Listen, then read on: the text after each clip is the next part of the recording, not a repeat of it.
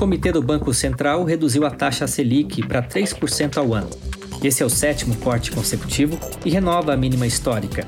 Em comunicado, o Banco Central destacou que, neste momento, a conjuntura econômica demanda um estímulo monetário extraordinariamente elevado e adiantou que as projeções indicam que a Selic deve continuar caindo, fechando o ano em torno de 2,3%. Quais os impactos da redução da taxa básica de juros para as empresas? É o que a gente discute neste episódio. Eu sou o Guilherme Baroli e você está no podcast da Fê Comércio São Paulo. Converso com o economista e consultor da FEComércio São Paulo, André Saconato, a quem eu agradeço por mais esta participação aqui no podcast. Eu que agradeço o convite, Guilherme. André, com os efeitos da pandemia, é, já era esperado né, esse recuo da Selic, que foi de 0,75 ponto percentual. Era, é, na realidade, existia uma dúvida no mercado se seria de meio ou 0,75, com alguns analistas chegando a 1. Mas o grande a, a, grande maioria dos analistas ficava ali mais próximo de meio, até se prender um pouquinho pela, pela intensidade. E o mais interessante é que eles já deixaram claro nessa, nessa comunicado, né, nesse comunicado, que já vão baixar na próxima. Só uhum. não farão caso haja alguma coisa muito anormal acontecendo nesse meio tempo. Isso significa que eu vou ter mais crédito ou crédito mais barato? Porque hoje é o grande problema do empresário, né? Sim. Ele tem que estar fechado, ele não tem linha de crédito, ele não tem receita, então como que ele se mantém? E eu sou, em relação a isso, eu sou um pouco pessimista. Eu acho que o problema hoje em dia no mercado brasileiro de bancário não é a falta de dinheiro ou a falta de liquidez é porque a percepção de risco das empresas, né, por conta de ficar dois meses fechada, é, aumentou muito. Então, o banco exige mais spread, mais garantias dessas companhias, e principalmente as pequenas, médias e microempresas têm muito pouca garantia para dar. Então, você pode, quando o Banco Central baixa o juro, obviamente você vai ter injeção de mais é, recursos na economia, mas não quer dizer que esses recursos vão chegar na ponta final. Né? Então, eu acho que em relação a crédito, não é isso que a gente tem que fazer. O que a gente tem que fazer em relação a crédito é, é garantir que os bancos tenham o retorno desses empréstimos, ou seja, compor, fazer a composição de fundos de garantia, como o FGC, né, aquele que nós temos na poupança, que, que todo mundo fala, olha, se o banco quebrar, fica tranquilo, que 200 mil, pelo menos, o FGC garante. Uhum. Seria uma espécie de FGC para os bancos, quer dizer, para eles terem mais confiança de emprestar mesmo em, em épocas de pandemia. Então, eu acho que, primeiro ponto, é, não acho que isso vai resolver, vai ajudar no problema efetivo de crédito. Segundo ponto, câmbio. É, imagina o seguinte, para o nosso ouvinte imaginar. Nós, estamos, nós tínhamos a taxa de juros que chegou a 14% ao ano.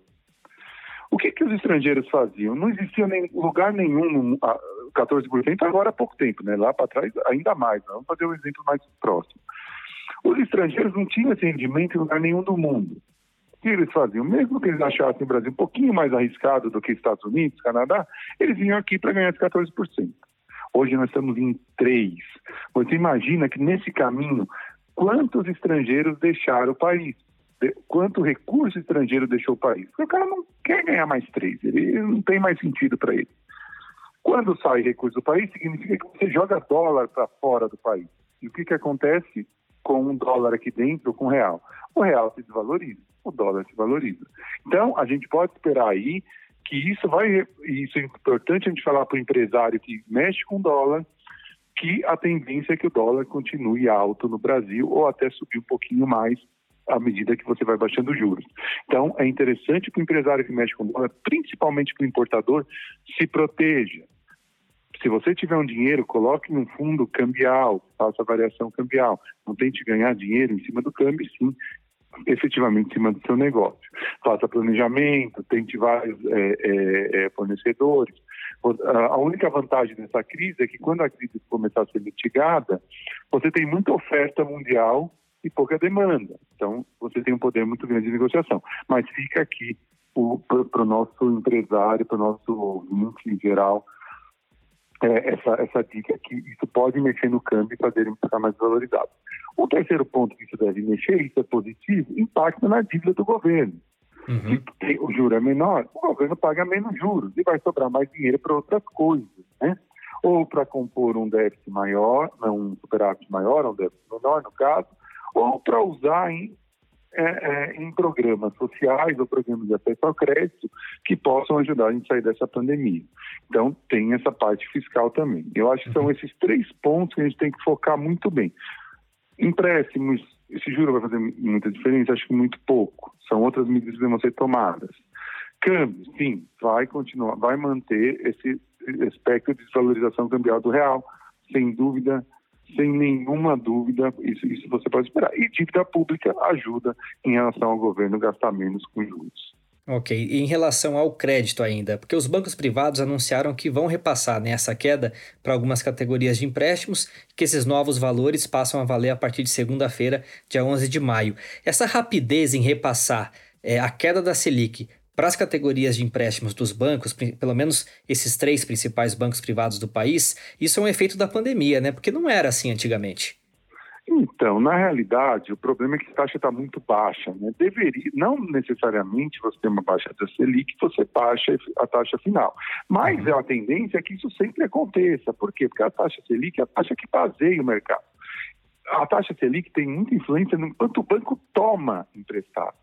Ele só não vai jogar para a ponta final se nesse meio tempo que a taxa Selic caiu, o risco dos seus clientes aumentaram muito, porque na realidade o crédito é o quanto o banco toma, mais o spread, que ele garante várias coisas, entre os quais é, a, a, os inadimplentes, né? como um condomínio, né? Quando alguns deixam de pagar, quem paga acaba pagando mais. Isso acontece no banco em relação ao crédito. Uhum. É, eu, então, acho que é uma, uma tendência normal, mas é uma tendência que não vai ajudar muito novamente na concessão. Porque, na realidade, o empresário hoje, né, ele não está muito interessado até na taxa de juros. Ele está uhum. até disposto a pagar uma taxa de juros maior, porque ele quer manter o seu, uh, por dois ou três meses, a sua folha de pagamento. Então, por exemplo, ele não quer fazer uma dívida de 20, 30 anos. Ele quer fazer uma dívida que tem uma carência de 6, 9 meses e depois pague em um, dois anos. Né? Então, os juros não influencia muito. O problema é que, efetivamente, eles são exigidas garantias que, são, que um micro e pequeno empresário não tem, são exigidas certidões negativas de toda a vida da empresa. Se o empresário deixou de pagar uma continha, um impostozinho de 50 reais, ele já não tem acesso ao crédito. E o terceiro, o, o, terceiro e mais importante ponto é como o nível de riscos dele subiu muito, o banco às vezes bloqueia ele como um, um, um cliente que não pode ter acesso ao crédito. É isso que nós temos que trabalhar e não a, taxa de juros vai afetar muito pouco isso, infelizmente. É, o crédito, que sempre foi algo determinante para o empresário, agora passa a ter um caráter ainda mais urgente, né, de sobrevivência. Sem dúvida nenhuma, sem dúvida nenhuma. Esse, é muito nosso pleito, né? O nosso pleito é o governo tem, e o Tesouro, o BNDES, o Banco do Brasil, tem que fazer a composição de garantias. Só assim o crédito vai fluir. Não adianta liberar milhares, milhares, bilhares né, de recursos em, em, reais, que isso vai ficar o que nós chamamos economista de empossado na economia. Vai ficar nas contas dos bancos, nas reservas dos bancos, e não vai chegar no empresário final. É isso que o governo tem que ter muita ciência, é isso que nós estamos brigando muito lá na FEComércio.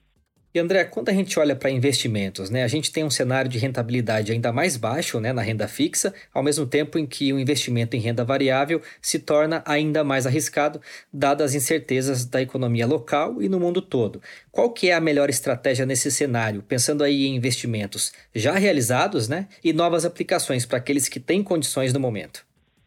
Então, é, é eu, eu, nesse momento, eu acho que é um momento de muita volatilidade é, Para os investidores que não têm o tempo de ficar acompanhando todo o tempo, ou mesmo não têm esse conhecimento, eu acho que é o momento de ser muito conservador. É, é, a gente costuma falar que nesse momento ganhar nada é ganhar muito, né? E na realidade, quando você tem a possibilidade de perder muito, ganhar nada é ganhar muito. Eu, eu, eu aconselho, pelo menos nesses, nesses primeiros períodos, é, é fazer um, um, um, algo mais conservador. Se você tiver um dinheiro que você pode aguentar um, dois, três anos, é, um dinheiro de mais longo prazo, eu diria a partir de um ano e meio, dois anos, eu acho que aí a bolsa está num nível mais barato do que ela é normalmente. Então pode ser uma boa opção. Mas para o dinheiro que você está usando, que você vai investir, que essa, ou que você tem na sua conta para aposentadoria, por exemplo, É, para aposentadoria não, porque daí é mais longo prazo, você pode até arriscar um pouquinho de bolsa.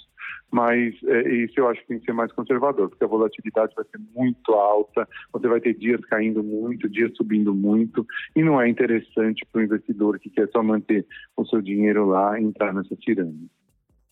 Por último, Saconato, a gente tem o câmbio aí que disparou né, para 5,87 centavos, é, que foi influenciado pela questão da Selic, e a gente sabe que se baixar a Selic causa um estímulo ao consumo que por sua vez aquece a economia, mas sempre traz aí o risco de aumentar a inflação se ela estiver abaixo da meta, né? Nesse cenário atual, esse essa leitura se mantém? Então, é, eu, é, em relação ao câmbio, certamente, quer dizer, você vai ter é, a, tendência uma apreciação de, a depreciação do real, isso vai, vai continuar acontecendo, acho muito difícil que reverta, acho muito difícil não, não tem nenhuma tendência que faça reverter essa posição. O que acontecia antes, para explicar para os nossos ouvintes, é que a gente tinha um negócio que nós, nós chamamos na economia de pass-through. É, o que, que é pass-through? Quando o câmbio sobe, é, alguns bens que estão relacionados ao câmbio sobem também e o preço acaba subindo, né? Principalmente as commodities, né? Petróleo, soja, etc, etc. E aí você sobe transporte, sobe alimentos, etc.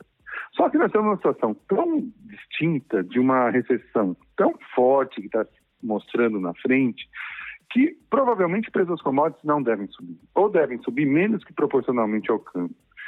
É, as projeções de inflação por ano são muito tranquilas, quer dizer, até nós vamos ter dois, três meses quase parados. Então, eu acho que eu não vejo preocupação na inflação. Eu acho que, inclusive, o governo tem que dar mais atenção efetivamente a programas de resgate, mesmo que isso no limite faça o Banco Central entrar comprando títulos públicos, alguma coisa assim, do que efetivamente se preocupar com a inflação nesse cenário. Eu conversei com André Saconato, economista e consultor da FEComércio São Paulo. André, mais uma vez, obrigado pela entrevista. Eu que agradeço, Guilherme. Obrigado aos ouvintes. Para ter acesso a mais informações, acesse fecomércio.com.br. Conheça também as vantagens de ser um associado da federação no lab.fecomércio.com.br. Os links estão aqui na descrição. Obrigado pela companhia e eu volto em breve com mais uma entrevista para você.